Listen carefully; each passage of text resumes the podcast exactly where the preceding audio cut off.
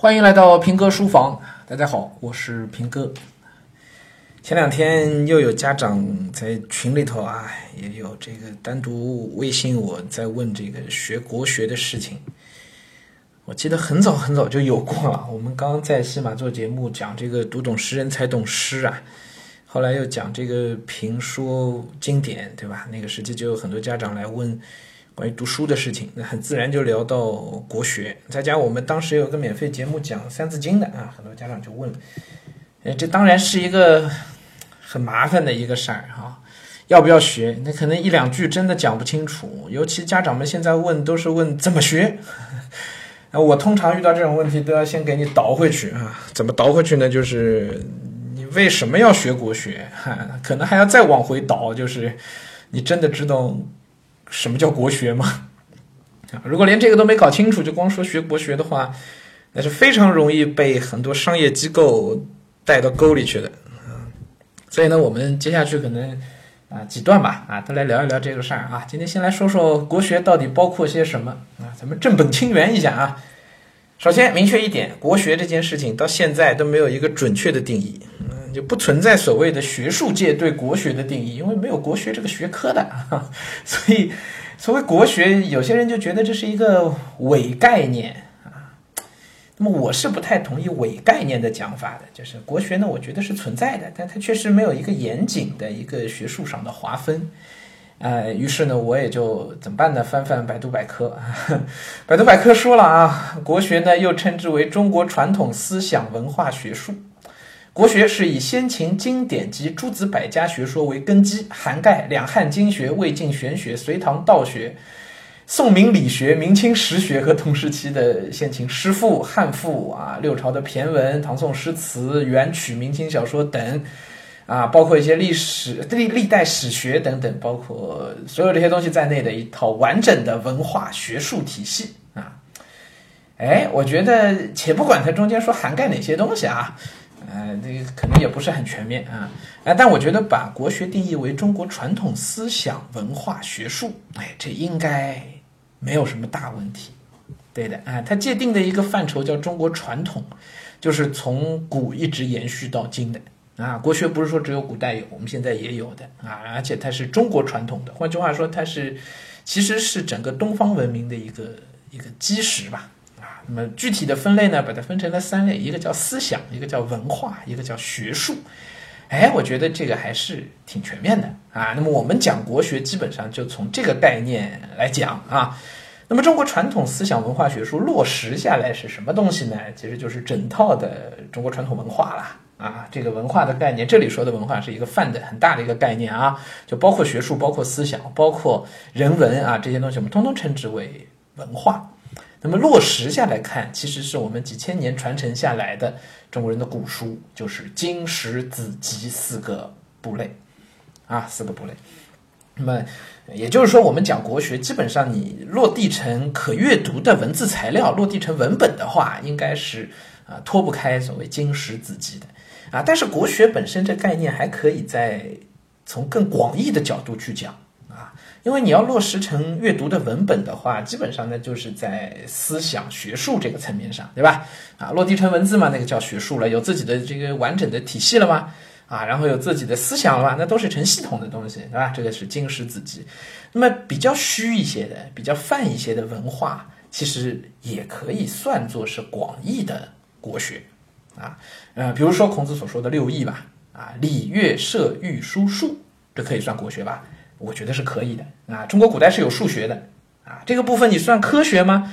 因为当时的数学不是按照一个我们现在所说的科学的体系，可证实、可证伪的那个体系去去验算出来的，对吧？所以那个部分其实还是算国学啊啊，包括像这个驾车，当然现在都已经不用了，是吧？啊，古时候的礼，古时候的乐，这其实都是中国文化啊。啊，再包括你如果再往外推一步的话，往外面一层的话啊，古代的音乐刚才说了啊，还有古代医学，算国学吧？算国学，因为它的体系跟我们现在所说的整个西医的这个体系完全不是一回事儿，那它逻辑都是不同的，底层的东西都不一样。还有包括围棋，算国学吧？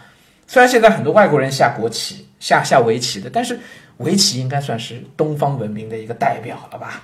啊，所以这些东西从广义的比较泛的一个国学概念来讲啊，我觉得都能算啊。所以大中华文化圈里的这些东西，大概来讲都可以算作国学，但是不是我们呃日常所说的学国学的这个范围。我们现在学个围棋，你不会觉得是在学国学的啊啊。虽然围棋背后其实体现的是很中国传统式的、很东方文明的这种思维方式。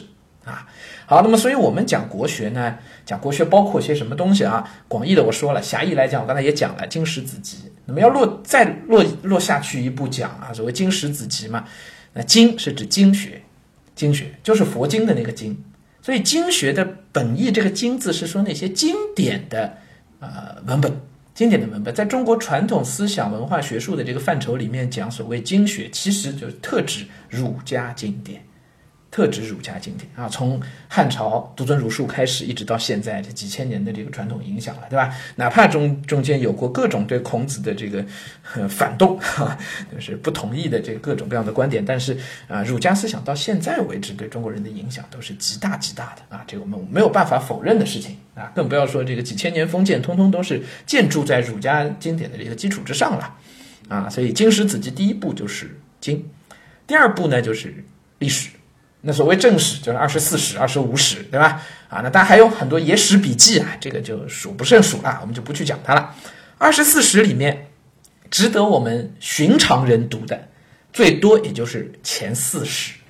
我说的寻常人是指非研究者啊，哎，你专门搞宋史研究，那没办法，那那个实录啊，修起居注写的那些皇上日记，你全部都得读，对吧？这两回事儿啊，就是说非研究者来讲，值得读的就是前四史。那前四史嘛也很简单了，《史记》《汉书》《后汉书》《三国志》啊，就这四本啊。这经史子集，呃，第二个部类史，第三个部类子就是诸子百家，韩非子啊、荀子啊啊，这些都算是这个诸子百家的内容啊，列子啊等等啊，这个就就太多了啊。但我们现在也很少真的会去读到吧？我们读的孟子，孟子不算诸子百家的，孟子在这个在经部里面啊，这四书五经的范畴啊，是吧？啊，《大学》《中庸》《论语》《孟子》四书啊，是吧？在这个里面啊，啊，最后一个经史子集，最后一个部类就是集。集呢是指文集啊。以前说所说到这个集，通常是指这个呃诗词的汇编，诗词的汇编。那么也包括后面这个所谓的一些野史小说等等，其实都可以啊，大略来看都可以归在这个集里面。按照正儿八经的传统读书人来说，这东西也是拿不上台面的啊。所以《红楼梦》里面这个贾宝玉的老爹贾政，就对贾宝玉天天读这些诗词，他是很瞧不上的啊。好，这个是所谓的经史子集，也就是说，我们落实下来变成文本，大家现在可以通过阅读的方式去吸收的所谓的国学，对吧？就是这些内容。那么你要说孩子学国学，真的是学这些内容，几个孩子受得了啊？别说别说什么史啊子啊集啊的了啊，就啊就光说集，你背点唐诗，我估计大家能踏踏实实，嗯，唐诗三百首 能能这样背下来的可能都没多少啊。要说学经那四书五经，我天哪，那四书本身都都难度都超了，是吧？啊，都是读古书，大家这个古文的底子也都不够啊，所以你要从这个角度来讲，学国学可学的东西其实也没多少。如果真是这么来讲学国学的话，那怎么学其实就简单了，因为孩子们能读的也就是那些书，对吧？啊，我们今天先先先聊到这儿，好吧？就关于这个国学到底包括些什么啊？大家能够有一个概念。呃，所以如果大家是希望孩子能够受一些中国文化的熏陶，或者大而化之来讲是一些东方文明的熏陶，就希望你们家孩子变得一个所谓更有文化的一个人的话，未见得是去读经史子集了。啊，很多时候你真的去了解一些中国音乐啊，古代音乐，对吧？了解一些围棋，了解一些呃中国的思想啊，中国古代的一些思想，他们想问题的方式啊，不一定读原著能了解，哎，其实也是一件很不错的事儿。那我身边就有很多的这些个家长，都是孩子以后要出国的，或者已经在国外的。那你说让孩子过来报本《唐诗三百首》，那报 报报一本那个大学，这也不现实，是吧？那么更切实际的呢，就是啊，比如说听些节目啊，看一些纪录片啊，或者是有有一些什么名家写的关于中国思想的一些文章啊，啊，可能是大家嚼过一遍的东西，讲解的这些东西。那么从这个角度来说，了解一下，其实也是很好的一件事情啊，大家不必把这个事儿当的看的是是就太正儿八经啊。那么如果是想要读点古书的，想要去读一读原点，吸收一些这个最原初的这些东西的话，那当然它也是有价值的啊啊，这个事儿我们就以后再陆陆续续跟大家讲吧啊。今天反正也算正本清源啊。好，今天先聊到这儿啊，嗯，咱们明天书房再见。